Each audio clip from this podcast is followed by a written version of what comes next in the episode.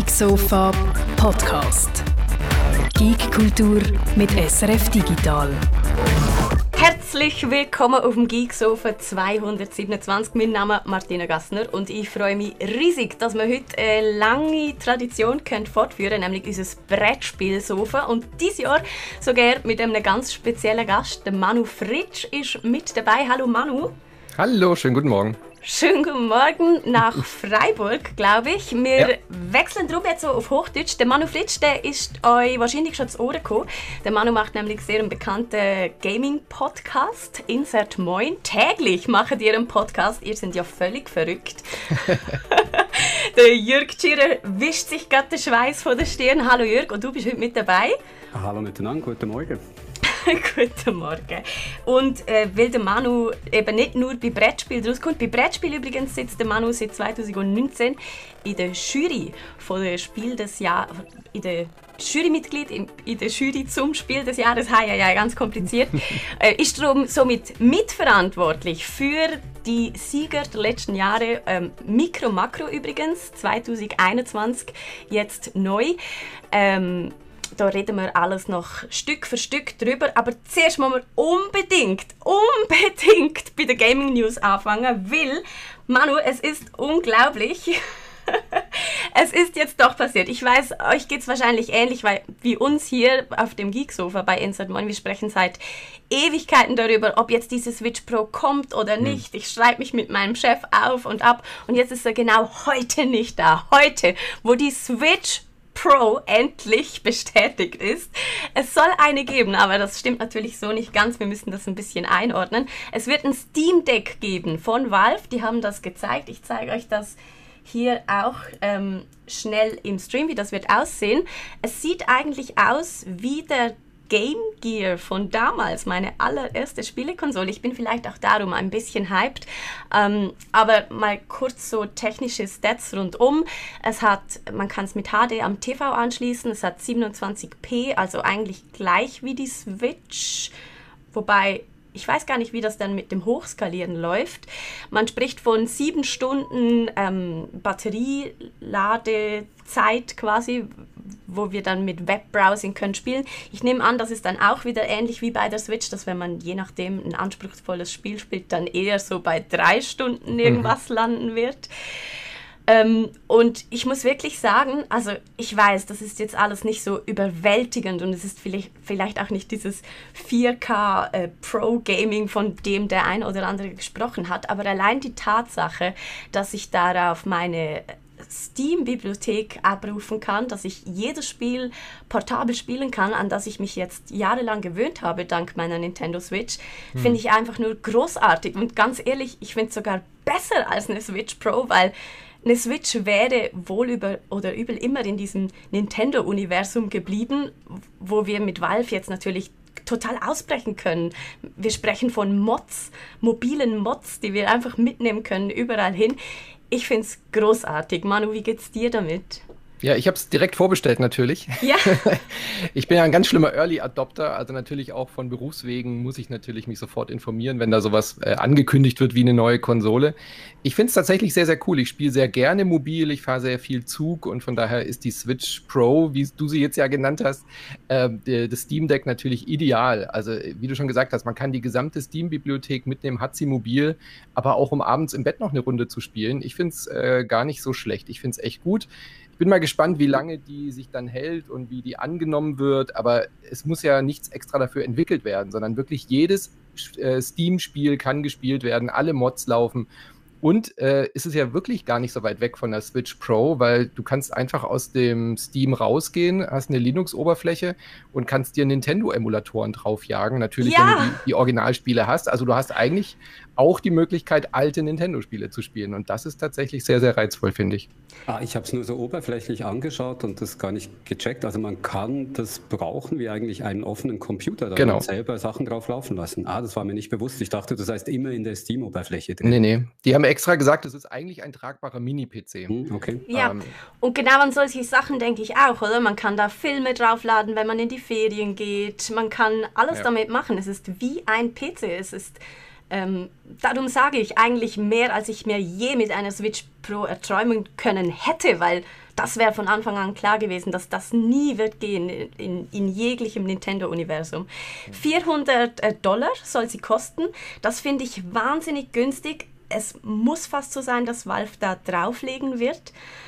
Aber ich denke, dass das nehmen sie in Kauf, weil, weil ich glaube, wenn sie es viel teurer machen würden, wären sie nicht ganz so konkurrenzfähig zu der mhm. Switch. Mhm. Und ich ja. kann mir auch vorstellen, das wird weggehen wie warme Weckli. ja, 70.000 Vorbestellungen hatten die für die höchste Version, die jetzt irgendwie bei 679 Euro oder 600 Dollar rumlag. Also da haben sie schon jetzt rund 100.000 Stück, glaube ich, allein von der größten Version an Vorbestellungen gehabt. Also von daher bin mal gespannt. Ja, wenn man es jetzt vorbestellen will, muss man bis Frühjahr 22 warten. Also die erste Ladung ist schon komplett weg. Ei, ich glaube auch, dass das viel besser laufen wird. Valve hat ja schon mal die Steam Machines gemacht, die eigentlich ja. Äh, PCs waren und da ist mir nie ganz klar geworden, für wen die eigentlich sein sollen, genau. weil die meisten Leute das eh schon auf dem PC spielen. Und hier zum Beispiel, ich wäre ideales Zielpublikum, weil ich habe keinen Game-PC, ich spiele eigentlich fast nur Handheld auf der Switch, kann aber die ganzen Steam-Spiele so nicht spielen und äh, das wird für mich jetzt total Sinn machen, sowas. Mhm. Mhm. Der einzige Knackpunkt ist noch, was im Chat gerade auch jemand sagt, dass nicht alles momentan noch läuft, weil es auf Linux Linux-Basis ist. Also da muss man mal gucken. Man kann dann theoretisch auch Windows drauf machen, aber ich glaube, das, das wird dann arg fummelig. Also ich denke schon, dass man äh, dann darauf rechnen muss, dass die SpieleentwicklerInnen ähm, die Linux-Ports dann vorantreiben werden. Mhm.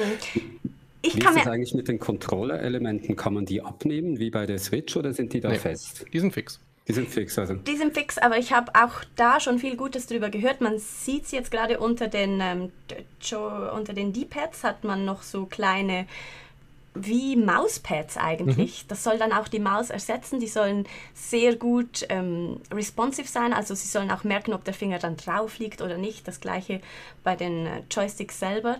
Also da habe ich nur Gutes gehört, was ja klar ist, weil bis jetzt auch nur Leute, die irgendwie dazugehören, diese, diese Konsole in den Händen gehalten haben. Aber da, das gibt mir eigentlich Hoffnung, weil Valve da schon ja. auch Wert drauf legt, dass das gut funktioniert. Und diese Touchpads waren bei dem Steam-Controller schon sehr gut. Also damit konnte man ja. auch schon sowas wie Civilization gut spielen. Und es hat ja noch einen Touch Screen. Ähm, das heißt, man wird dann auch über Steam so Shortcuts oder sowas auf Buttons legen können. Also so, man hat ja hinten nochmal vier programmierbare Buttons, um so Shortcuts zu, äh, da drauf zu legen oder zum Beispiel eben auf dem Display einfach anzuzeigen, wenn irgendwelche komplizierten ähm, Maus- und Tastaturkombinationen nötig sind, dann kannst du da einfach eigene Buttons draus machen mit diesem Steam-Input. Also auch das ist alles möglich. Find und cool. du hast es schon gesagt, Touchpad, also der ganze Screen ist ein Touchpad und das ist vielleicht das Einzige, wo ich denke, dass die Entwickler ein paar Adaptionen machen könnten, wenn sie denn schlau sind, weil die meisten Spiele ja nicht so mit dem Finger funktionieren, dass man sie auch touchen kann. Das hat mich auch bei der Switch immer gestört, dass da hm. diese Touch-Funktion Funktion von den meisten Spielen total ignoriert worden ist. Und wenn es jetzt mehr Konsolen gibt, die diese Funktion haben, denke ich, werden auch mehr Entwickler daran denken, das irgendwie zu implementieren, was ich auch noch schön fände. Ja. Was ich mich so ein bisschen frage, ist, wie viel von der Steam-Bibliothek sich dann tatsächlich eignet, auch auf diesem kleinen Bildschirm zu spielen. Also bei vielen mhm. Sachen wird es einfach äh, wird es ein riesen Pain sein, nehme ich an, dass überhaupt die einzelnen Elemente erkennen zu können, weil es ja nicht optimiert ist auf, auf einem kleinen Bildschirm. Da ist Nintendo, glaube ich, schon ein bisschen im Vorteil, weil die halt die Sachen auch mit Hinblick auf die Switch, äh, was da überhaupt portiert wird und was gemacht wird.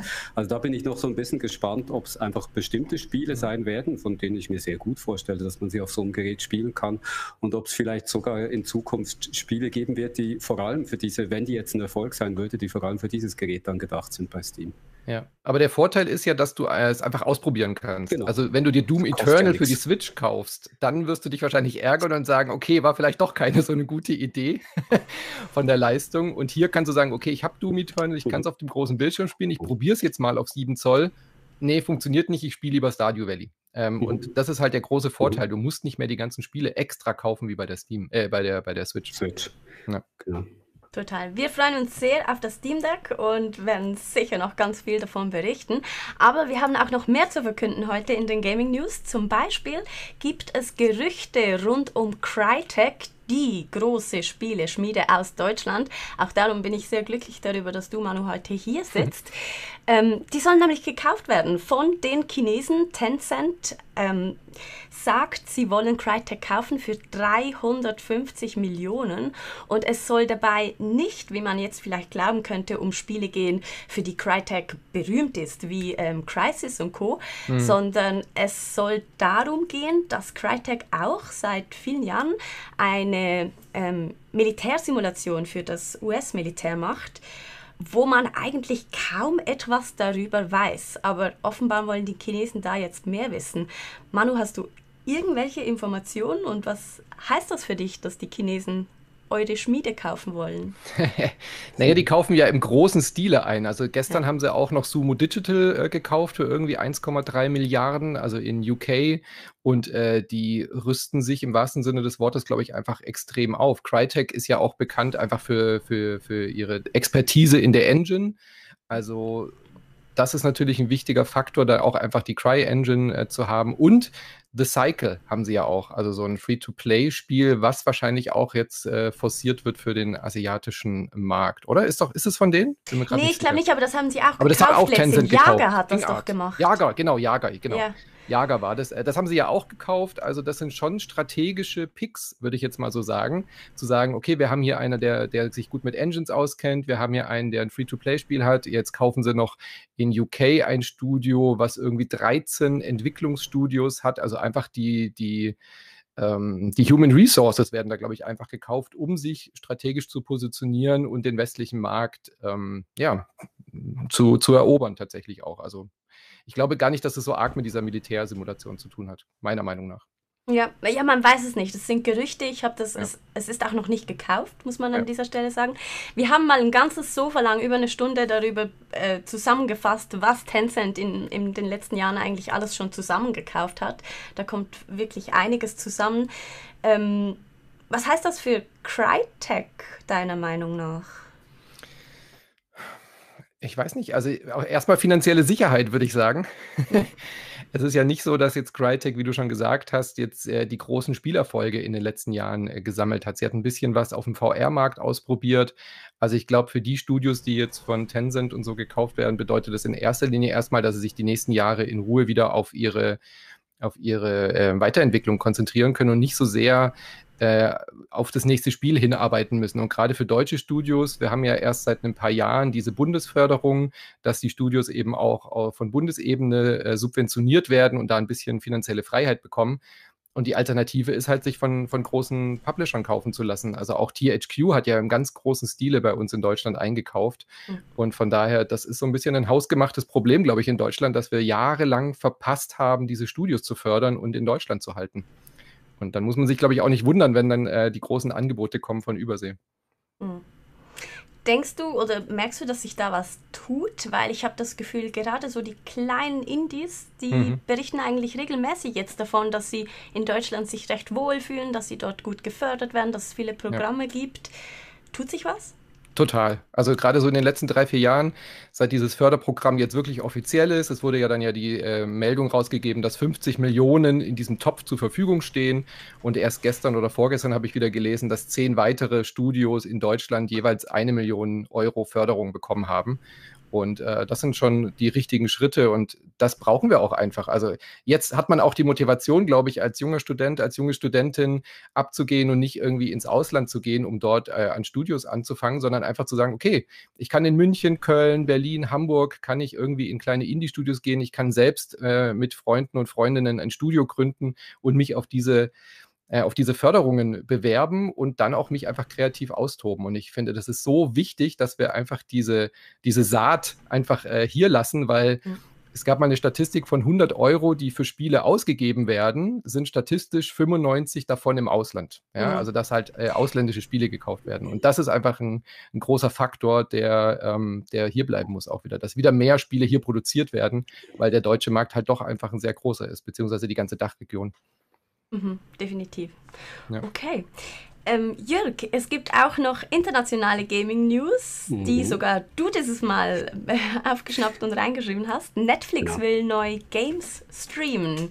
Ich finde das einerseits überraschend und andererseits total logisch.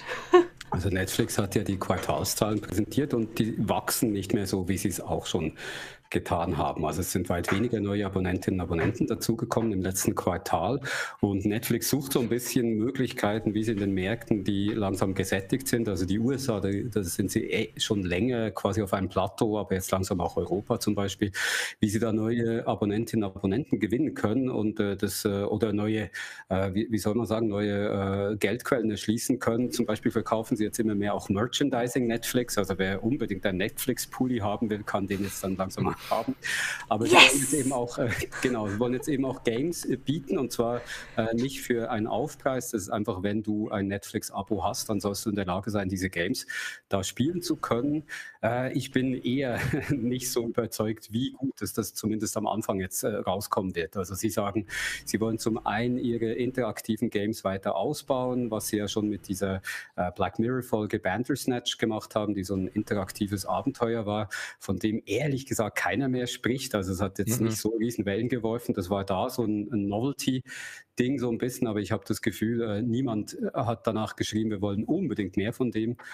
Und zum anderen wollen sie jetzt äh, vor allem bei mobilen Games äh, vorwärts machen und für das haben sie sich ein äh, Gaming Executive von Facebook geholt, was jetzt auch nicht unbedingt danach tut, als ob das äh, so vielversprechend ist. Aber von der Logik von Netflix her überrascht es mich ehrlich gesagt auch nicht, weil ich habe gesagt, die müssen irgendwie schauen, wie sie weiter wachsen können, ohne jetzt äh, noch viel, viel mehr ins äh, Programm, also in Filme und Serien investieren zu müssen, weil das sehr teuer ist. Und da ist Games natürlich eine logische Möglichkeit und äh, macht eigentlich auch Sinn, weil der Netflix-CEO Reed Hastings mal gesagt hat, äh, nicht die anderen Streaming-Plattformen, die es jetzt immer mehr gibt, also Disney Plus oder die HBO-Plattform etc., nicht die seien eigentlich ihre großen Konkurrenten, sondern Games wie Fortnite, weil schlussendlich mhm. geht es nicht nur ums Geld der Konsumentinnen und Konsumenten, sondern eben auch um die Zeit. Und wenn man schaut, wo das bei den attraktivsten Zielgruppen die Zeit hingeht, dann ist das eben eher Gaming als unbedingt äh, irgendwie die Angebote der Konkurrenz. Und von dem her macht schon Sinn, dass sie jetzt ins Gaming wechseln. Was dabei dann rauskommt, wenn man jetzt hört, dass vor allem Mobile Games sein sollen, dass ein Facebook Executive da zuständig sein soll, bin ich ja mal sehr gespannt. Aber ja, Netflix ist jetzt auch ein Gaming-Portal. Hm. Spannend. Noch nicht, aber bald. Ja. bald Gibt es Zeitpläne? Genau. Nein, das ist noch, ist noch früh in der Entwicklung. Die haben es jetzt einfach mal angekündigt, dass man weiß, dass das kommen wird. Aber irgendwie äh, fixes Datum, wann irgendwas zur Verfügung stehen hm. sollte, habe ich nirgends gesehen. Ich finde es lustig, weil als Netflix damals kam und es hieß, äh, es werden jetzt Filme gestreamt und so, ich weiß noch, alle haben gesagt, niemals und die Qualität wird schlecht sein und wir werden warten müssen und das wird schrecklich und lag und hin und her. Und bei den Games ist es ja jetzt genau das Gleiche und ich, ich, ich würde jetzt noch jeden Zettel unterschreiben und da, darauf fluchen, wie schlecht Game Streaming ist, weil das bei mir irgendwie überhaupt nicht funktioniert. Aber das, das wird wohl die Zukunft sein und alle, alle Pfeile zeigen in diese Richtung.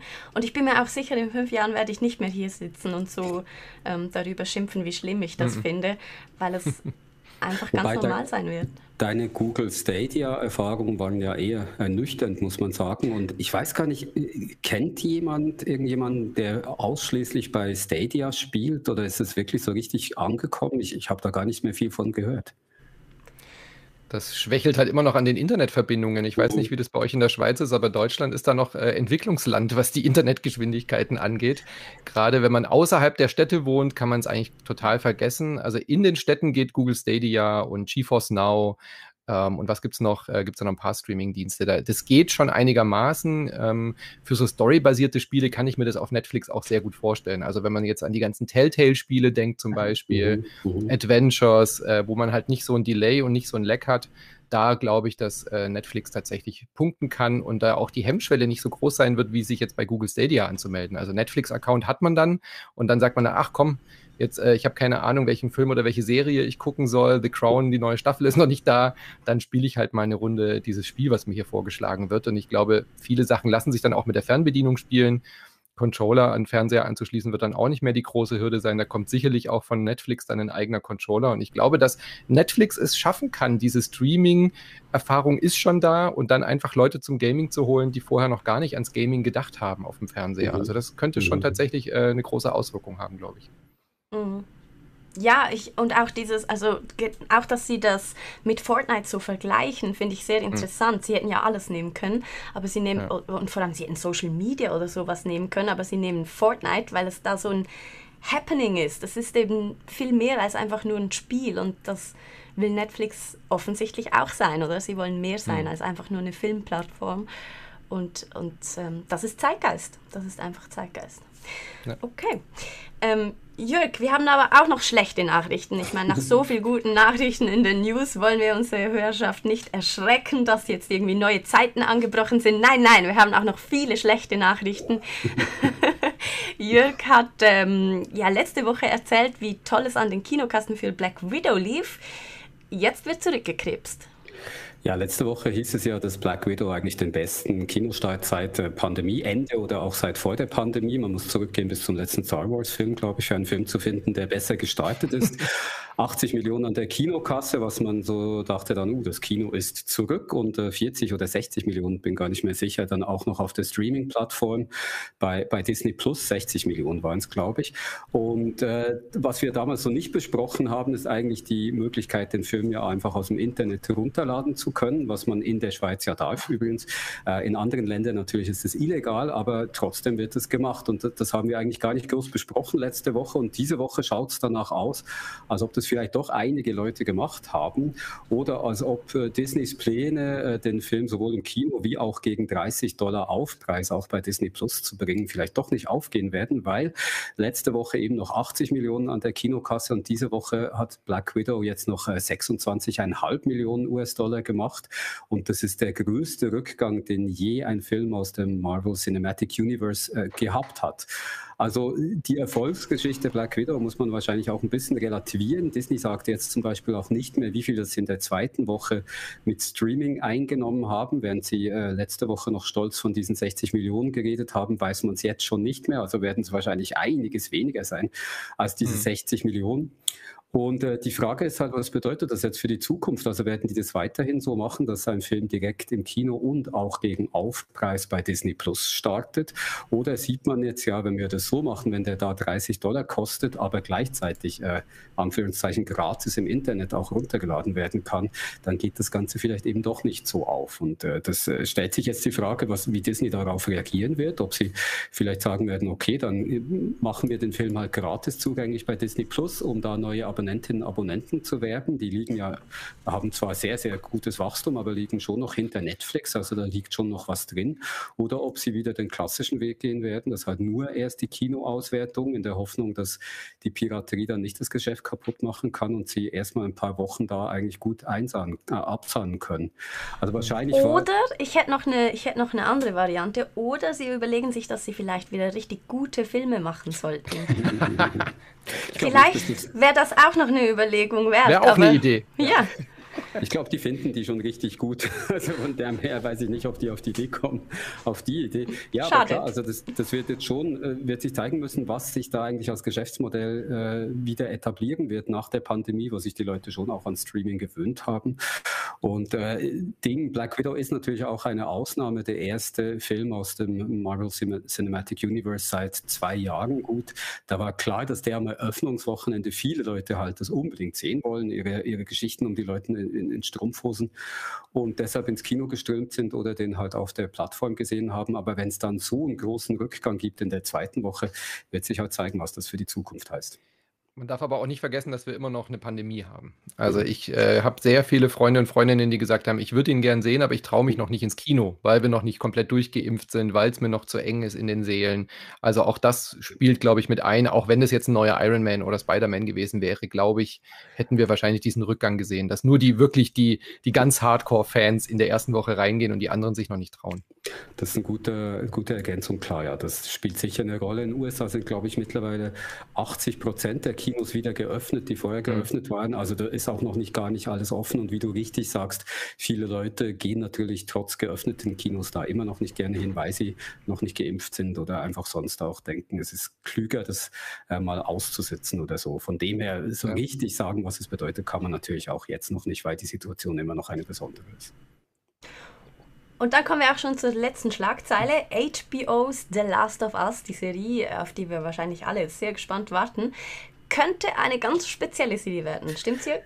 Es könnte eine der teuersten werden, die es äh, je gegeben hat. Äh, da sind jetzt Zahlen bekannt geworden. Ich glaube, so indirekt über einen äh, Verantwortlichen in Kanada. Das Ganze wird in Kanada da gedreht, der so gesprochen hat davon, was es den lokalen Businesses bringen wird, dass die Serie da gedreht wird. Und da hat er davon gesprochen, dass die ein Budget haben für die Serie von 465 Millionen. Äh, nein, Entschuldigung, jetzt, jetzt, jetzt sage ich es falsch. Äh, jedenfalls, äh, dass die Serie unglaublich teuer werden wird, sage ich jetzt mal. 450 Millionen pro Folge. Genau. For the first ich season. Meine, ich habe meine Zahlen aus Versehen gelöscht, merke ich jetzt gerade. Aber pro Episode wird das mehr als 10 Millionen kosten. Und wow. das ist wirklich etwas vom teuersten, was es gibt.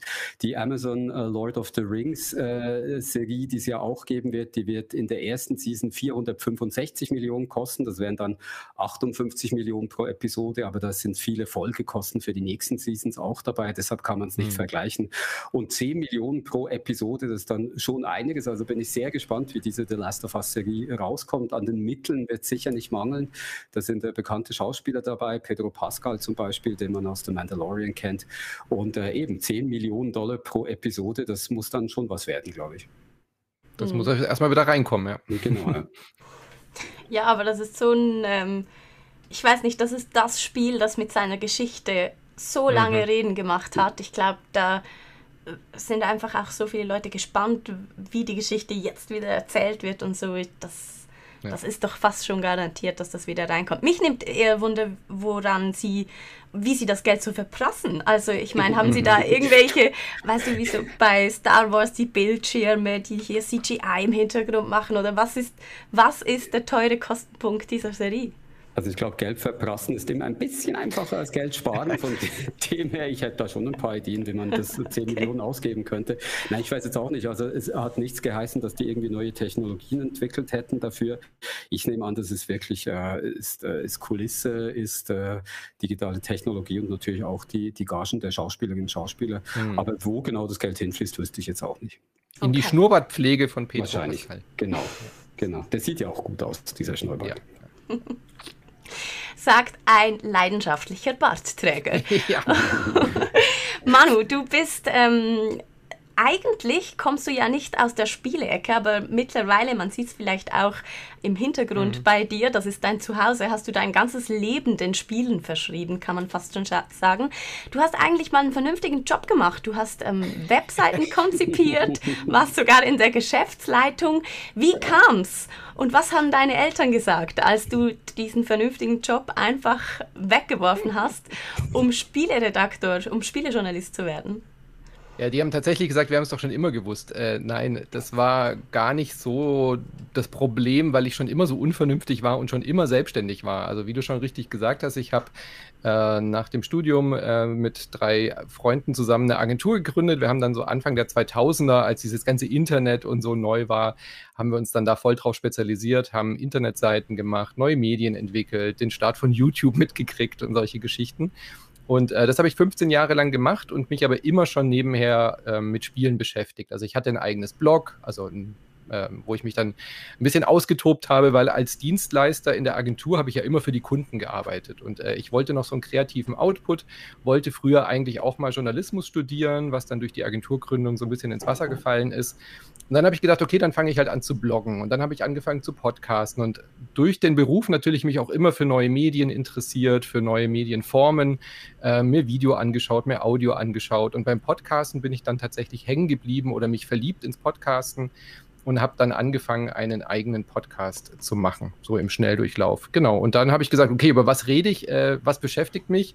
Mich beschäftigen natürlich immer Spiele, Spielkultur, also in jeglicher Form, Brettspiele, Videospiele, und alles, was mit Spielen zu tun hat. Und habe dann gesagt, dann starte ich jetzt den Podcast. Und dann hatten wir ganz normal so ein wöchentliches Format, alle zwei, drei Wochen mit Freunden über äh, Spiele gesprochen. Und dann hat mich das aber immer so genervt, weil dann ist wieder was ausgefallen. Dann hatte man wieder irgendwie 18 Spiele, über die man reden wollte.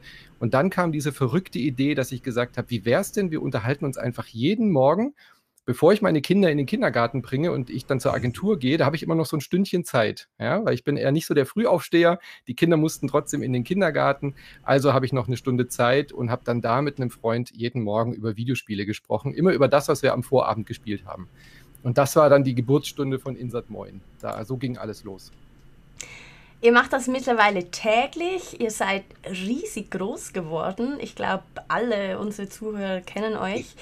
Ähm, ihr macht da diverse Formate. Ihr seid wirklich wahnsinnig abwechslungsreich. Also ihr macht ähm, nicht nur Spiele, ihr macht auch Bücher, Filme, Serien im, im Matinee-Format. Ihr, ihr mhm. ähm, berichtet über Berufe aus der Spielebranche. Ihr habt Le Brett, wo es dann auch um Brettspiele gibt, geht. Gibt es da so ein Format, dass du sagst, ach, das liebe ich, das ist mein Liebstes. Da freue ich mich immer, wenn wir das machen.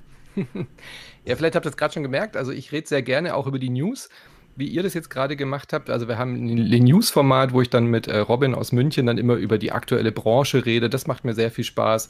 Und jetzt ganz aktuell habe ich mal ausprobiert, ein Quiz zu machen. Also mir mhm. macht dann auch Spaß, Dinge auszuprobieren. Jetzt haben wir ein Quiz gemacht, wo, wo ich, ich dann immer Fragen vorbereite, wo wir vier Begriffe sagen und meine, meine ähm, ich wollte schon sagen, meine Opfer, meine Gäste in dem Quiz müssen dann rausfinden, wie diese vier Begriffe zusammenhängen. Also sowas machen wir dann ganz gerne.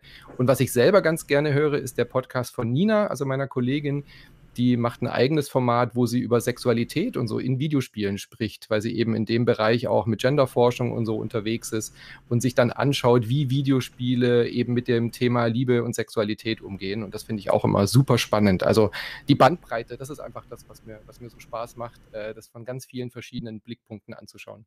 Mhm. Ein weiterer Blickpunkt, den du jetzt neu hast, oder neu ist vielleicht ein bisschen übertrieben, seit 2019 sitzt du in mhm. der Jury beim Spiel des Jahres. Das heißt, du hast ähm, Just One mitverbrochen als allererstes. Äh, als äh, das eins danach, eins danach. Also ich bin da dazugekommen, aber da habe ich noch nicht mitgestimmt, ah. aber in dem Jahr kam ich dazu, genau. Okay, dann hast du Pictures mitverbrochen letztes genau. Jahr ja. und jetzt dieses Jahr Mikro Makro ich muss sagen, ich bin großer Spiel des Jahres-Fan seit, ich glaube, das war so 2015, als Codenames äh, damals mhm. gewonnen hat. Seither kaufe ich wirklich jedes Spiel des Jahres. Ich freue mich immer drauf, weil das einfach so, so gut war. Und ich glaube, so, so eine Geschichte hat fast jeder. Dir geht es, glaube ich, ganz ähnlich, oder? Ganz genau, ja. Also ich bin wirklich mit dem Spiel des Jahres aufgewachsen. Ich bin ja ähm, so 77er Jahrgang, das heißt 79 war das erste Spiel des Jahres. Das habe ich noch nicht miterlebt. Aber ich war jetzt ja äh, bei der Verleihung in Berlin und da hatten wir Wolfgang Kramer, so ein ähm, ein ganz, ganz berühmter äh, Spieleerfinder aus, aus dem Schwäbischen. Und äh, mit dem seinen Spielen bin ich aufgewachsen. Also Heimlich und Co., El Grande. Und das waren so die Spiele, die mich dann auch wirklich so geprägt haben. Und das hört man auch bei Insert 9. wenn du eh gerade husten musst, ist super, wenn ich dir ins Wort fallen darf. Ähm, ich habe mich das gefragt, weil El Grande ja so dein Spiel ist, mit dem die ganze Leidenschaft angefangen hat. Jedes zweite Podcast-Format heißt ein bisschen so wie El Grande bei euch, so Le Brett. Ja. Und ich habe mich gefragt, ob das von, von da inspiriert ist. So ein bisschen vielleicht. Äh, unbewusst wahrscheinlich von El Grande inspiriert, das kann gut sein. Ähm, dieses, dieses L und Le und so, ich weiß auch nicht, woher das kommt. Ich war nie gut in Französisch. Aber das hat sich irgendwie so ergeben, dadurch, dass wir ein äh, Podcast sind, der ein Frühstückslogo hat. Also unser Logo ist ja so ein Croissant, was aussieht wie ein Gamepad. Und äh, da kam dann irgendwann diese französische Assoziation und dann haben wir das durchgezogen. Aber jetzt, wo du sagst, wahrscheinlich war El Grande schuld. Ja. Wenn wir schon beim Unterbrechen sind und du sagst, dass du quasi mit dem Spiel des Jahres aufgewachsen bist, was ist denn so dein Liebstes, bevor wir jetzt vom Spiel des Jahres dieses Jahres reden, so zurückblickend, welches würdest du immer wieder äh, vorziehen und äh, gerne spielen?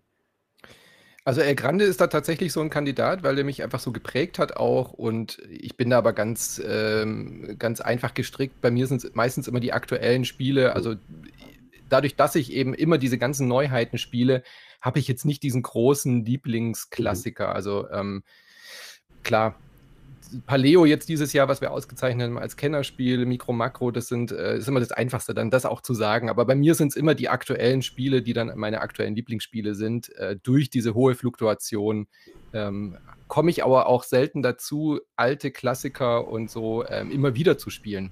Also mhm. da muss man, wenn man in der Jury ist, muss man schon auch so ein Spielertyp sein, der sich dafür oder die sich dafür interessiert, immer das Neueste spielen zu wollen und äh, zu sondieren und wie so ein Trüffelschweinchen die neuen Perlen zu finden. Meine, meine Freunde und Freundinnen sind eigentlich eher mal traurig darüber, dass sie sagen, hey, dieses Spiel von vor drei Jahren, das war doch voll gut, spielen wir das mal wieder. Und dann muss ich immer sagen, nee, ich muss eigentlich jetzt lieber die Neuheiten spielen, auch wenn ich das Spiel sehr gerne mag und gerne mit euch spielen würde. Worin unterscheidet sich eigentlich das Spiel des Jahres genau vom Kennerspiel? Also ein Kennerspiel müsste doch eigentlich auch das Spiel des Jahres sein. Hm. Wir unterscheiden da so ein bisschen, was äh, die Zugänglichkeit angeht. Also Spiel des Jahres gibt es ja, wie gesagt, seit 1979 und war dann auch ähm, über Jahrzehnte das Spiel, was die Vision äh, ähm, weiterträgt, die wir als Verein haben, nämlich Spielen in, als Kulturgut zu etablieren und diese Vision von Spielen äh, weiterzubringen, weil wir einfach davon überzeugt sind, dass das äh, Spiel als Kulturgut eben so viele Menschen erreichen kann, die vielleicht noch nicht wissen, was, was gute Brettspiele können und die immer noch Monopoly und Risiko spielen oder Mensch ärgere dich nicht. Und das ist so die Vision. Und dann wurde es aber immer mehr und es kamen immer mehr Spiele raus. Dann gab es eines Tages den Sonderpreis Komplexes Spiel weil die Jury eben damals gemerkt hat, okay, die Spiellandschaft verändert sich. Es sind nicht einfach immer nur noch die kleinen, einfachen Würfelspiele, sondern Spiele haben unterschiedliche Komplexitäten. Es gibt das ganz einfache, zugängliche Spiel, was man mit der Schwiegermutter und der Oma spielen kann. Und es gibt die äh, krassen Spiele für Experten und strategische äh, denkende Menschen. Und dann hat man diesen Sonderpreis gemacht und daraufhin 2010 gesagt, okay, das sind so viele tolle Spiele, wir müssen das irgendwie aufgliedern. Wir machen das Kennerspiel als Begrifflichkeit für Leute, die schon viele Spiele des Jahres gespielt haben, aber die vielleicht so den nächsten Schritt wagen in die nächste Stufe der Brettspielwelt. Ja, also für Leute, die schon ein bisschen Erfahrung haben mit Brettspielen, auch keine Angst haben, mal drei, vier Seiten Anleitung zu lesen ähm, und ein bisschen Spielerfahrung haben, für die gibt es dann das Kennerspiel. Ich finde es schön, dass du das gerade nochmal so ausformulierst, Manu, weil ich habe das Gefühl, dieses Jahr sind die Kategorien ein bisschen äh, zundropsiko. also ist alles ein bisschen durcheinander, weil Paleo würde ich jetzt vielleicht nicht unbedingt als klassisches Kennerspiel bezeichnen. Auch bei den Spiel des Jahres Nominierten hat es so Kandidaten gegeben, wo ich mich frage, wäre das nicht vielleicht eher ein Kinderspiel des Jahres? Ihr, hat, ihr habt ja eigentlich ähm, verschiedene Kategorien. Äh, da müssen wir dann gleich noch äh, ganz, ganz ähm, im Detail drüber reden. Wir, wir sprechen nämlich über alle Nominierten ähm, und, und gerne auch übers, über, über Paleo noch. Jörg, du wolltest noch was anderes sagen. Es hat mich nur interessiert, ist das Spiel des Jahres eigentlich etwas, das es nur im deutschen Sprachraum gibt oder machen auch andere Länder, gibt es da auch solche Jurys, die äh, Spiele des Jahres wählen? Ja, es gibt einige so Awards, die sind aber meistens ein bisschen anders strukturiert wie wir. Wir sind ja zehn Menschen, die ehrenamtlich dieses Spiel des Jahres wählen und wir sind ein KritikerInnenpreis. Also bei uns sitzen nur Kritiker und Kritikerinnen, die sich mehr oder weniger hauptberuflich, nebenberuflich mit der Spielkritik auseinandersetzen. Ne? also natürlich sind äh, nicht alle bei uns hauptberuflich, die das machen können, äh, aber ähm, die einen eigenen Blog haben, die einen eigenen YouTube-Kanal haben, ähm, sich kritisch mit Spielen auseinandersetzen. Dann gibt es natürlich auch noch sowas wie den äh, DCP, äh, Quatsch, den deutschen Spiele, den DSP, den deutschen Spielepreis, ähm, der dann Publikumspreis ist. Und äh, BGG hat einen eigenen Award. Ähm, USA hat jetzt auch einen neuen Kritikerpreis ins Leben gerufen, wo auch eine große, diverse Jury drin sitzt. Ähm, der Astor in Frankreich gibt es noch. Also es gibt so ein paar Spiele. Portugal gibt es auch, aber das sind es irgendwie, ist es so ein Spielezirkel, der den wählt. Also es gibt sehr unterschiedliche Ansätze, aber so in der Form, wie wir ihn machen, als KritikerInnenpreis, ist es, glaube ich, relativ, ja, gibt so vier, fünf Stück, die das vielleicht so machen. Ja.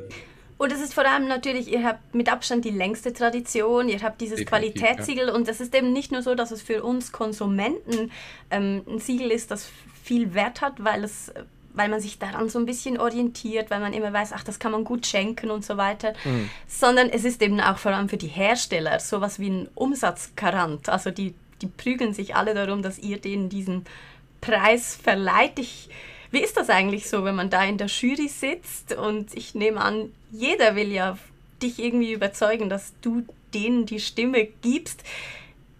Ist es schwer, da unabhängig zu bleiben? Nee, das ist, das ist einfach das wichtigste Gut, was wir haben. Und deswegen ähm, ist es auch, wie du gesagt hast, durch diese lange Tradition haben die Verlage auch gar nicht mehr die Motivation, uns da irgendwie anzuquatschen. Also ich kann dir das wirklich versichern, dass ah, wir nicht okay. einmal von Verlagen irgendwie schräg angesprochen werden, ähm, weil die einfach auch wissen, wenn sie da auch nur in den Verdacht kommen würden, äh, uns zu korruptieren oder dass wir korrupt wären, dann wäre der ganze Preis für die ganze Branche hinüber und kaputt.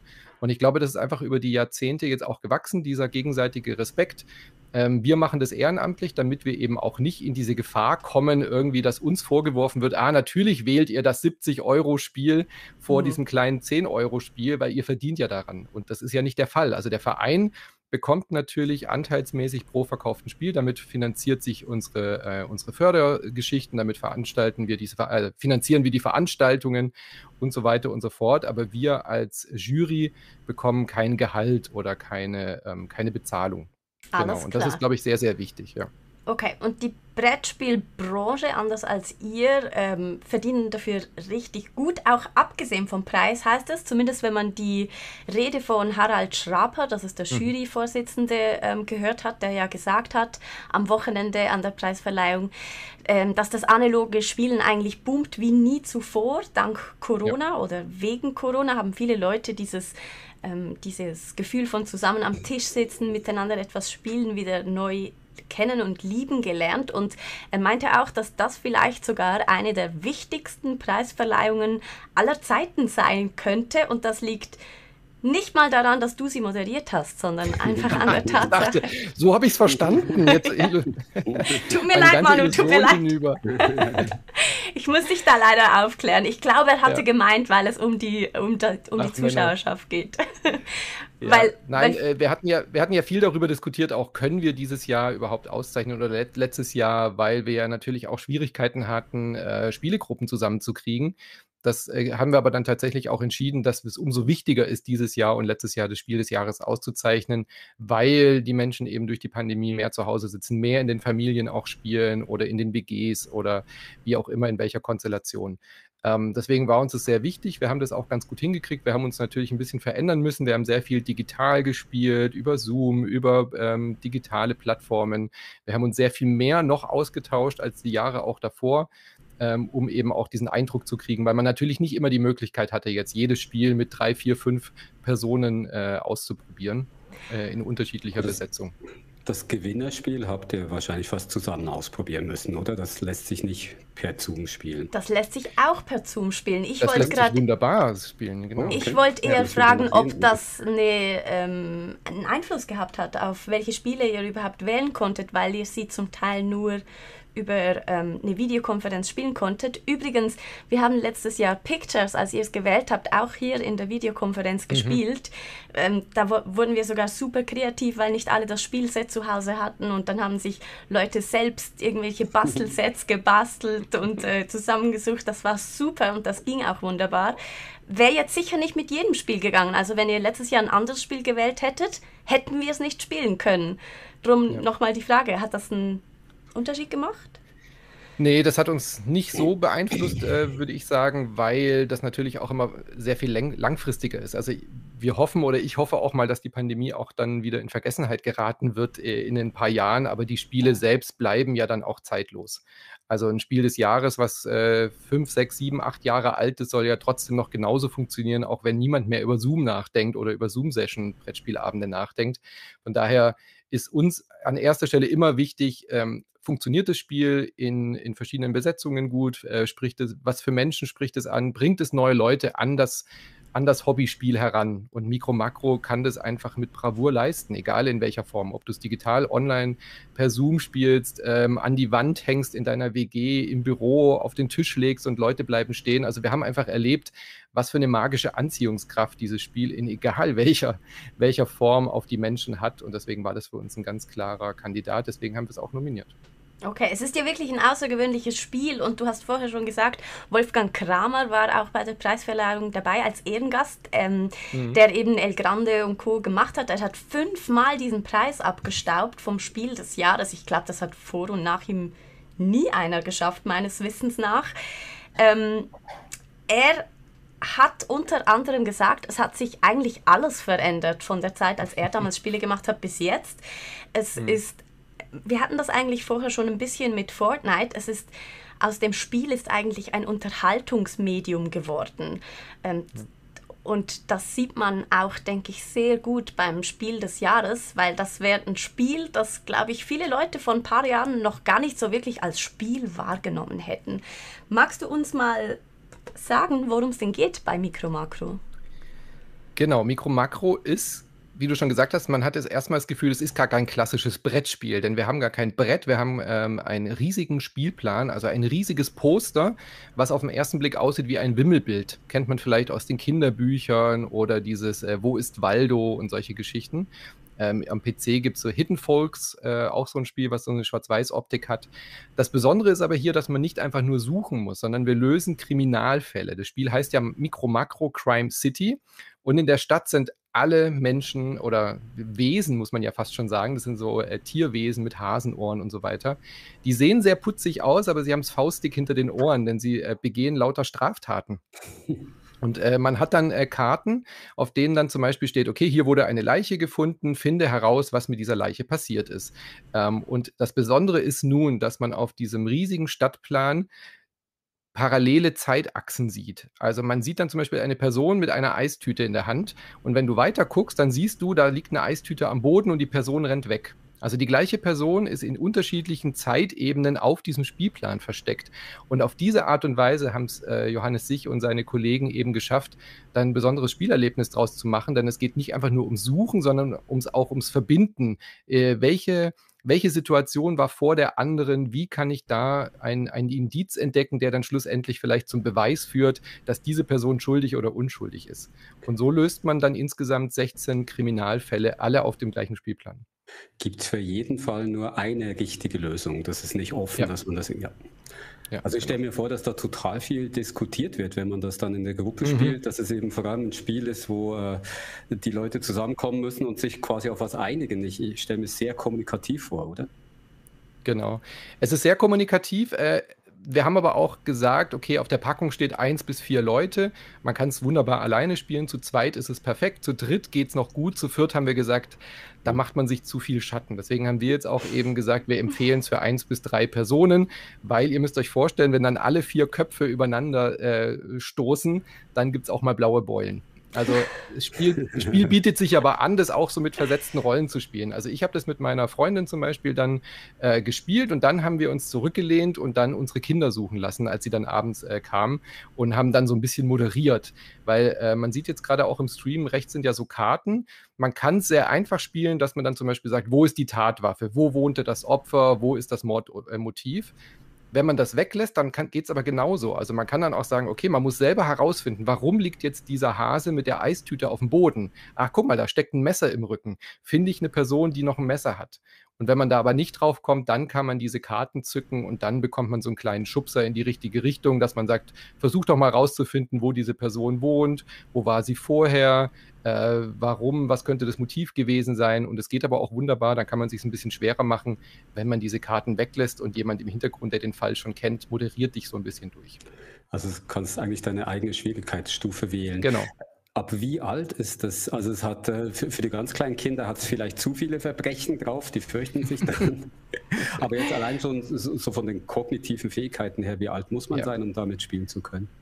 Naja, so ab 10 bis 12 geht es wunderbar von der kognitiven Fähigkeit sowieso. Also man kann auch mit kleineren Kindern schon die suchen lassen. Auch die haben großen Spaß daran, die Figuren anzugucken.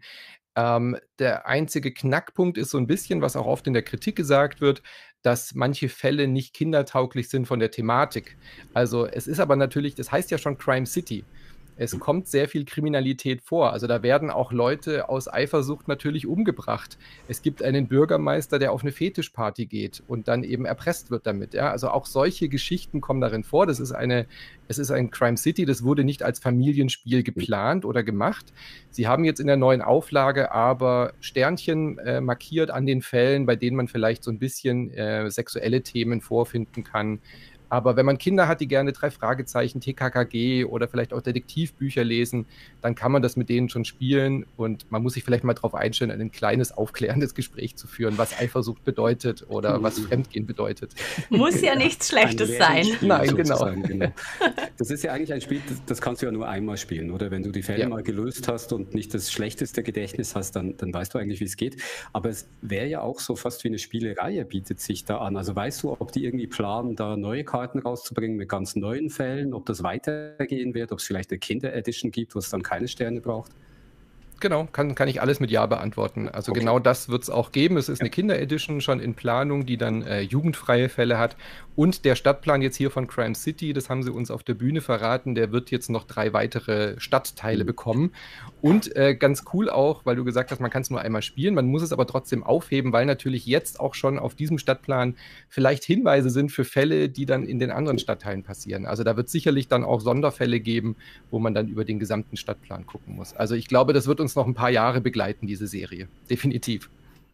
Ich finde es eine wunderschöne Idee. Ich finde es auch wirklich ein würdiges Spiel des Jahres, weil es so ja. neuartig ist. Das ist so anders als ähm, all die Spiele, die ich kannte, Hidden Folks und so, klar, aber das, mhm. Dass man das auch mal analog irgendwie spielen könnte, hätte ich mir nicht gedacht. Und ich liebe Wimmelbilder. Ich habe das mit meinem, ähm, mit meiner Nichte, das war jahrelang, habe ich ihr Wimmelbücher geschenkt und dann so eigene Fälle und eigene Geschichten und man kann eben immer weiter Geschichten erzählen, weil diese Bilder so dicht sind. Also die können da noch DLCs rausbringen für die Ewigkeit, so, so viele Figürchen wie ja. auf diesem Plan sind. Das sollte eigentlich kein Problem sein. Und somit ist und es eben Zeitebenen, sorry, diese ja. Zeitebenen finde ich halt so clever, dass man so ein bisschen das Memento-Gefühl hat oder so mhm. Inception. Ja, dass vieles gleichzeitig passiert und man sieht schon was, was eigentlich erst später passiert und das hat mich total fasziniert daran. Ja. Ich habe erst eben gedacht, das ist vielleicht der einzige Nachteil. Man kann es einmal spielen und dann ist es weg, mhm. aber nicht mal das wäre irgendwie der Fall, sondern im Gegenteil. Es ist ausbaubar. Ich habe es jetzt selber gar noch, also physisch noch nicht in den Händen gehalten, nur so im Internet gesehen, wie das ausschaut und muss sagen, auch grafisch gefällt es mir wahnsinnig gut. Also diese gut. isometrische Darstellung, das könnte man sich auch so einfach an die Wand hängen. Fast. Mhm. Wenn, wenn, man will, kann man es ja sogar ausmalen noch. Äh, das machen Erwachsene genau. auch gerne während Corona. Also das ist ein Spiel mit vielen Einsatzmöglichkeiten. Ja. Wunderbar. Micro Macro Crime City Spiel des Jahres. Manu Fritsch hat das verbrochen. Wir danken dafür. Und ihr habt aber auch ein paar ähm, quasi vom Thron gestoßen oder sie gar nicht erst dahin kommen lassen. Eines, einer der Kandidaten war Robin Hood, die Abenteuer des Robin Hood. Auch ein relativ außergewöhnliches Spiel. Das Spiel ist so wie hm. ein Adventskalender eigentlich. Ich kenne das nur als Adventskalendern, dass man alles so eingelassene Törchen hat, die man umdrehen kann oder rausnehmen kann und dann versteckt sich da was drunter. Ähm, ja. Und was ich auch total außergewöhnlich finde, ist, äh, wie man sich bewegt auf diesem Spielfeld. Kannst du das erklären? Ja, ja, absolut. Aber noch einen kurzen Punkt, weil vom Thron gestoßen klingt immer so fies. Oh. Natürlich haben wir drei Nominierte, ja. die alle drei würdig sind des Spiel des Jahres. Und äh, ihr glaubt nicht, wie schwer wir uns das machen in der Jury. Also es, ist, es tut uns natürlich auch weh, dass wir nur ein Spiel zum Spiel des Jahres küren können. Äh, don't forget the nominees, sagen wir dann immer. Deswegen finde ich es gut, dass wir jetzt auch die anderen beiden noch vorstellen. Und die Empfehlungsliste, auch da sind ganz, ganz tolle Spiele dabei, wo auch viele dabei sind, wo ich gesagt hätte, die wären würdig. Genau, die Abenteuer des Robin Hood von Michael Menzel. Äh, ja. Entschuldigung, wenn ich dich unterbreche, aber das war was, was mich jetzt auch interessiert hätte. Und wenn du es eh schon ansprichst, schnell gefragt. Ich stelle es mir wahnsinnig schwierig vor. Gibt es denn objektive Kriterien, wo ihr eure, euer Urteil festmachen könnt, indem ihr eben sagt, Mikro, Makro ist aus genau dem Grund besser als Robin Hood? Oder läuft es schlussendlich dann immer auf so einen Mehrheitsentscheid raus, der halt einfach aus dem Bauch auch gefällt wird, weil man sagt, das Spiel hat mir persönlich jetzt besser gefallen? Also nochmal, gibt es objektive Kriterien oder ist es dann am Schluss halt immer auch ein bisschen Geschmackssache und die Mehrheit überstimmt die Minderheit? Also ich finde Kulturgüter oder eben so ähm, kreative Werke wie Spiele es auch sind, die sind immer subjektiv natürlich geprägt. Ich finde nicht, dass man objektiv sagen kann, das macht mehr Spaß als das andere. Und äh, jeder Kritiker, jede Kritikerin, die sagt, sie kann objektive Maßstäbe anlegen, äh, glaube ich auch nicht, dass das, dass das wirklich geht. Es sind ganz kleine, haarfeine Entscheidungen und im Endeffekt ist es so, wie du gesagt hast, wir sind zehn Leute in der Jury und wenn ein Spiel eben äh, die Mehrheit der Stimmen bekommt, dann ist das halt eben Spiel des Jahres. Ähm, und genauso läuft der Prozess ja vorher. Wir nehmen alle ja so 15 Spiele mit in die Klausurtagung ähm, und dann ist es wie bei der Papstwahl, bis dann weißer Rauch aufsteigt, äh, wenn wir uns dann geeinigt haben. Es wird dann halt über mehrere Wahlgänge abgestimmt, diskutiert, nochmal hin und her überlegt ähm, und genau. Und die, jedes Spiel, was eben eine gewisse Mehrheit innerhalb der Jury bekommt, ähm, kommt dann auf die Empfehlungsliste und aus dieser wählen wir dann nochmal die drei Spiele, die Spiel des Jahres werden können. Also von daher also, ist es eine sehr heißt, subjektive Geschichte. Ja. Das heißt, auch die zwei Spiele, die dann eben nicht Spiel des Jahres werden, könnten jemandem besser gefallen, als dass das äh, Spiel des Jahres geworden genau, ist, weil es halt auch subjektiv ja. ist. Das genau. sowieso, aber ähm, habt ihr so einen Leitfaden? Ich kenne das aus anderen Juries, dass man irgendwie Gameplay, die Grafik, dies, das bewertet. Nee das haben wir absichtlich nicht jetzt irgendwie so fest aufgeschrieben. Also es gibt nicht die Leitlinien, wo wir sagen, das muss drin sein in dem Spiel oder sowas, mhm. ja. Ähm, sondern es gibt halt so ein paar harte Fakten, die auch die Verlage wissen. Die kann man auf unserer Webseite auch für, in der FAQ für Verlage nachlesen. Es muss ein Spiel sein, was eine deutsche Anleitung hat. Es muss auf dem deutschen Markt verfügbar sein, sprich keine Kickstarter-Editionen, keine Versionen, die irgendwie keine deutsche Anleitung haben. Dass wir einfach, weil wir einfach sagen, okay, das Spiel des Jahres hat so eine Reichweite, wenn wir jetzt ein Spiel auszeichnen würden, was nur auf Kickstarter äh, 2018 mal verfügbar gewesen wäre, das würde ja gar keinen Sinn ergeben, dass man das dann nicht kaufen kann, wenn da das Logo draufklebt. Deswegen eben diese, diese ganz Basics. Ähm, es muss einen Vertrieb und einen Verlag in Deutschland haben, der das irgendwie in die, in die Läden auch bringt.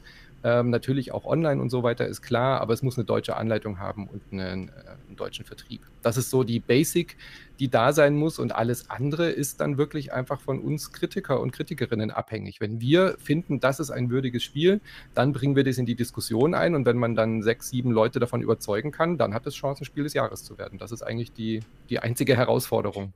Okay, die anderen zu überzeugen davon. Wie, wie wurdest du denn von den Abenteuern des Robin Hoods überzeugt?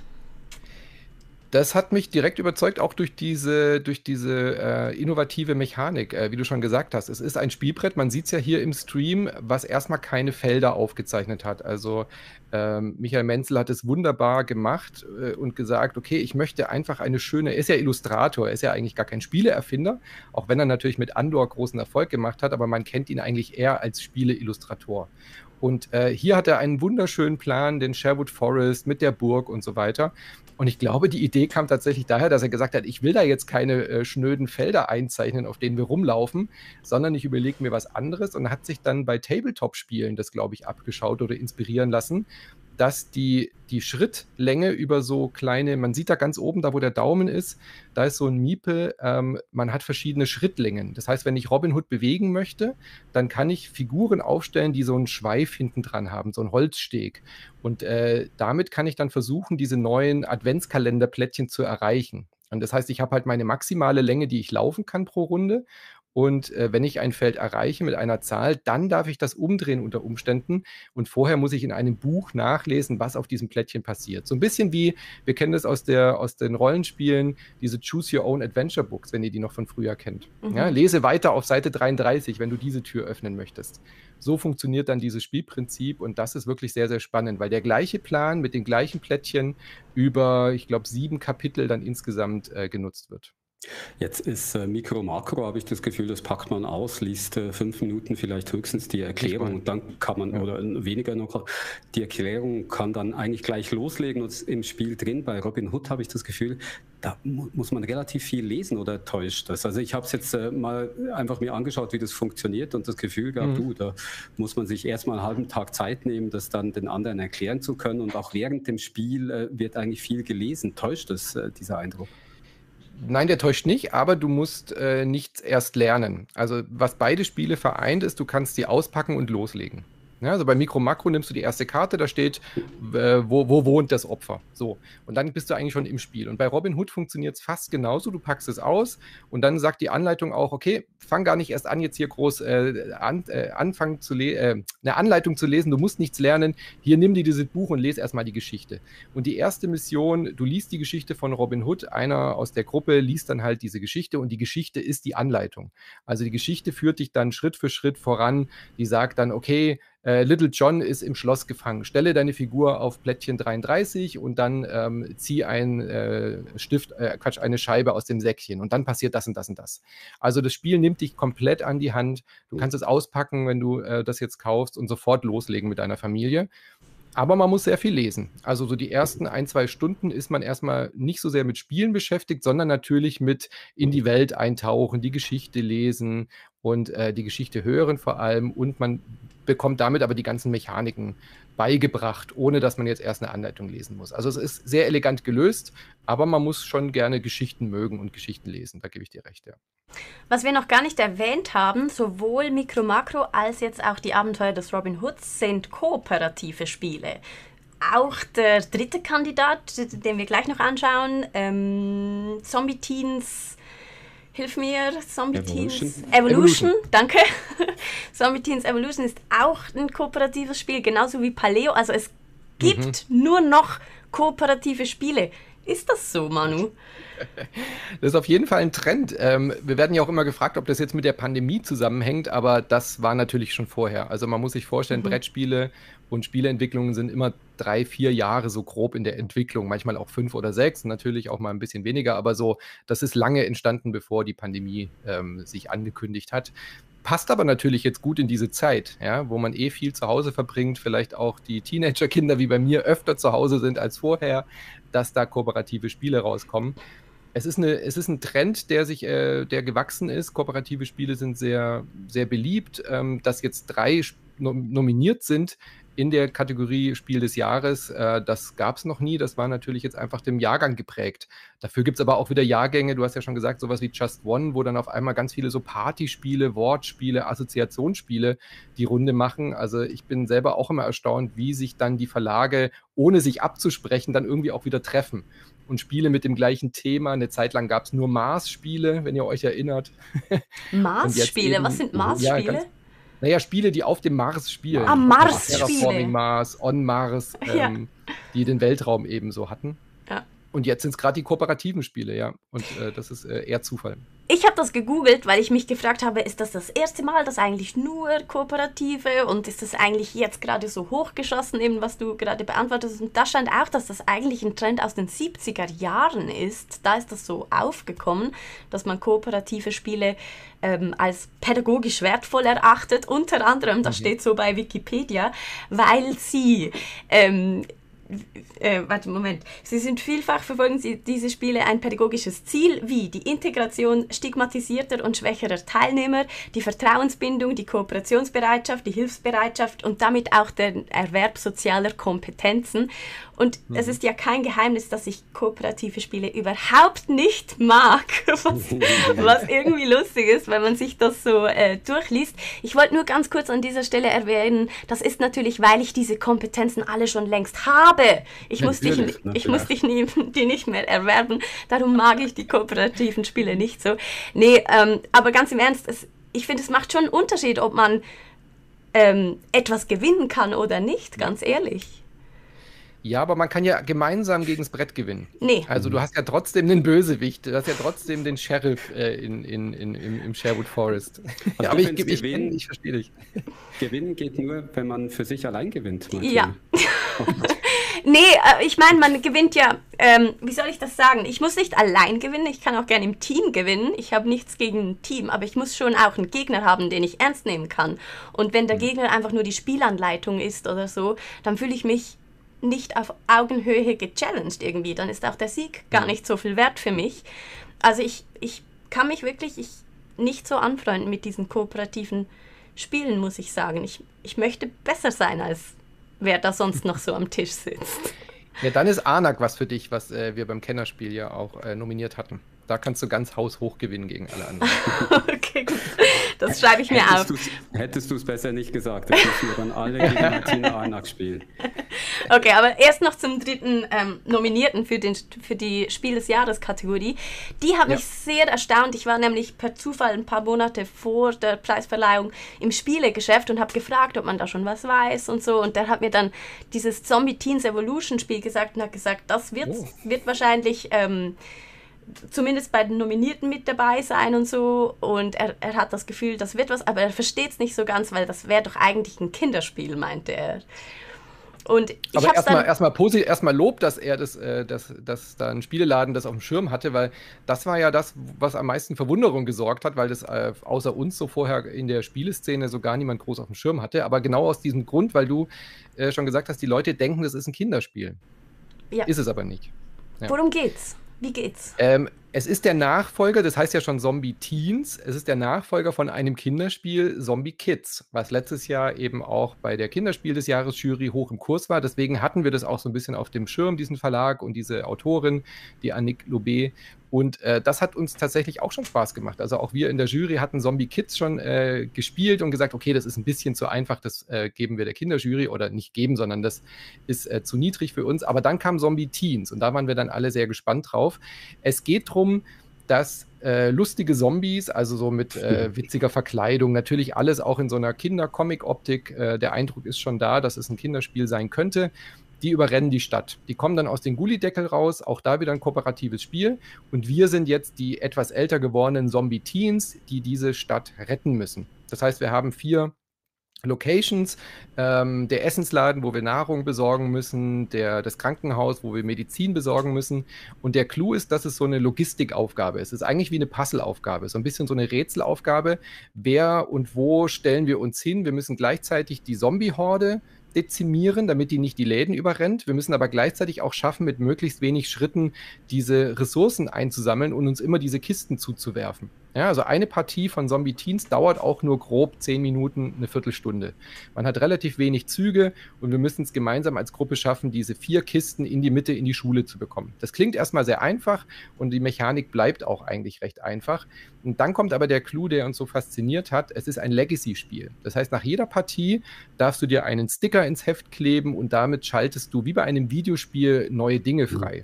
Es kommen neue Zombies dazu, du schaltest neue Fähigkeiten frei, du bekommst, kleiner Minispoiler, man bekommt dann einen Hund, den man dann auch äh, steuern und laufen lassen kann. Ähm, unter Umständen kriegst du neue Fähigkeiten dazu, neue Spezialwaffen, ähm, stärkere Zombies kommen dazu, der Würfel bekommt Aufkleber und so weiter und so fort. Also da sind ganz viele Umschläge drin, die immer wieder für eine Überraschung sorgen und dieses einfache Grundprinzip dieser Logistikaufgabe immer wieder neu durcheinander mixen und äh, neu zusammenstellen, sodass immer wieder eine Herausforderung da ist. Das finde ich also, eigentlich ganz interessant, wenn du sagst, dass das auch so ein bisschen von, von Games, Computergames inspiriert ja. ist, sieht man das oft in den letzten Jahren. Dass, also wenn man quasi eine neue äh, Spielerschaft erschließen will, dann schaut man sich ja auch an, was diese Leute sonst so machen in der Freizeit. Und das ist bei jungen Leuten ja auf Computerspiele spielen. Mhm. Äh, sieht man da, dass da vermehrt auch so Game-Mechaniken, wie man sie eben vom Computer her kennt, auch in die Brettspiele einfließen oder ist das eher eine Ausnahme doch noch? Also ich glaube, was die Geschichtenerzählung angeht, da haben die Brettspiele viel gelernt von den Videospielen. Ich hatte ja vorhin schon Telltale und so kurz angesprochen. Mhm. Äh, mhm. Last of Us hatten wir, also Videospiele können schon immer gut Geschichten erzählen und Brettspiele haben das ja nie gemacht. Ja, wenn mhm. wir zurückdenken an unsere Kindheit, äh, klar hatten die immer ein Thema, aber Großgeschichten wurden da nicht erzählt. Und die Legacy-Mechanik, ähm, das bedeutet ja, dass sich das Spiel verändert von Partie zu Partie und dann auch Geschichten entstehen. Ja? Also wenn ich einmal in äh, Pandemic Legacy, wo wir die Welt retten, wenn da New York untergegangen ist, dann muss ich mit einem Edding diese Stadt durchstreichen oder einen Aufkleber draufschreiben und äh, diese Stadt ist für immer zerstört. Und das erzählt Geschichten. Ah, wir haben im Februar fast geschafft, die Welt zu retten und dann ist aber Montreal kaputt gegangen und so das bleibt in Erinnerung. Und ähm, Zombie Teens hat es jetzt eben geschafft, sowohl diese Legacy, diese Story-Entwicklung äh, für Familien tauglich zu machen, wo ich nicht erst ein großes Regelstudium habe, aber auch so diese Achievements und äh, Errungenschaften, die Videospiele haben. Ja? So die kleinen Belohnungssysteme, ich bekomme immer wieder was freigeschaltet, ich habe immer wieder die Motivation, dieses Spiel neu zu spielen. Das hat sich äh, Annie Globé, die Autorin, garantiert von Computerspielen abgeschaut. Und äh, diese Mechaniken funktionieren auch analog oder auf dem Papier wunderbar.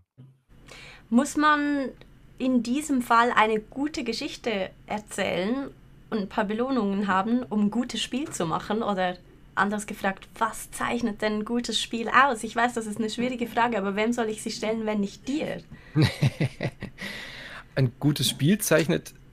Also, nee, um dir deine Frage zu beantworten, es muss keine Geschichte erzählen. Natürlich gibt es ganz viele mechanische Spiele wie Azul zum Beispiel letztes Jahr oder Just One, die keine Geschichten erzählen, aber es entstehen ähm, magische Momente oder besondere Momente. Und das muss ein Spiel für mich immer erreichen. Mikro Makro hast du ja selbst erlebt, so diese Faszination da zu sitzen und zu sagen, wow, sowas habe ich noch nicht gesehen. Oder diese Adventskalender-Mechanik bei Robin Hood und hier eben diese Legacy-Mechanik. Also ein gutes Spiel schafft Momente, bei denen ich, wenn ich mit äh, zwei, drei Leuten am Tisch sitze, danach denke, oh, das war ein toller Abend das hat, äh, das hat uns begeistert, das hat Emotionen hervorgelockt oder das hat mich kognitiv vielleicht auch gereizt. Ja, also es war eine tolle Rätselaufgabe, es war eine spannende äh, Punktejagd äh, und das können Brettspiele, finde ich, fand, fantastisch gut. Und dann ist es für mich ein gutes Spiel, wenn ich dieses Gefühl am Abend dann habe.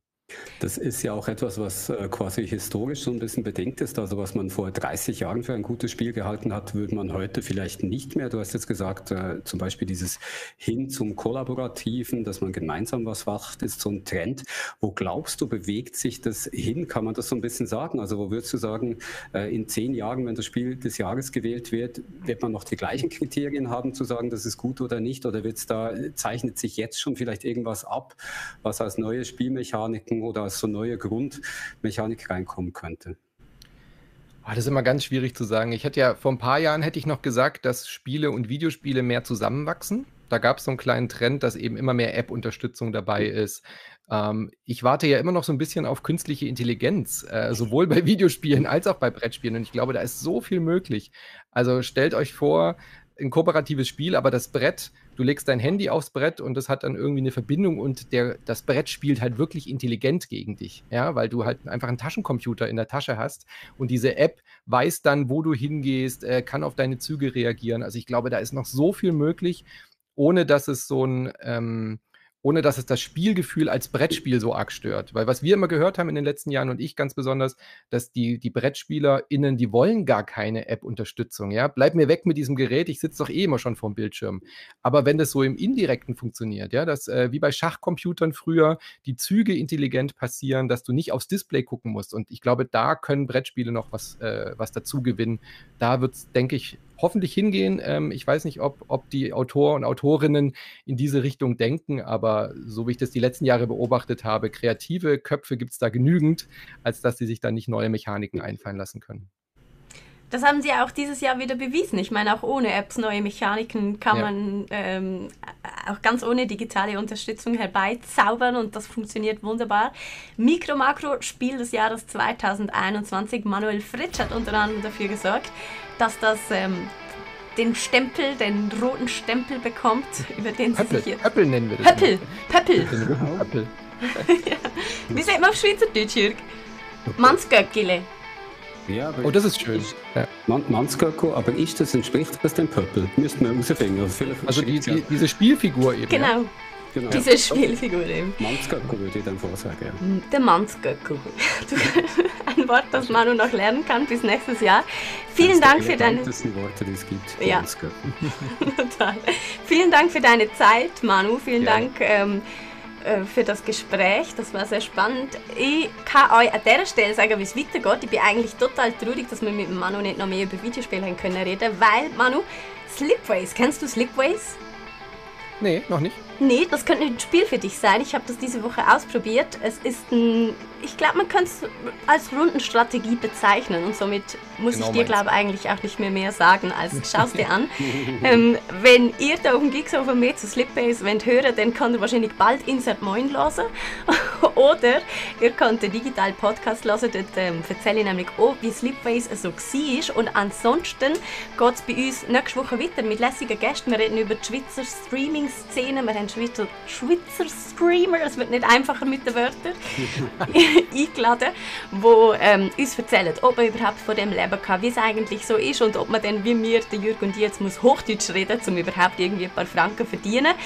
Ähm, schauen wir uns alles an. Außerdem, übrigens, falls den Versprecher gerade mega lustig gefunden habt, was er nicht war, ist, es gibt neue YouTube-Clips.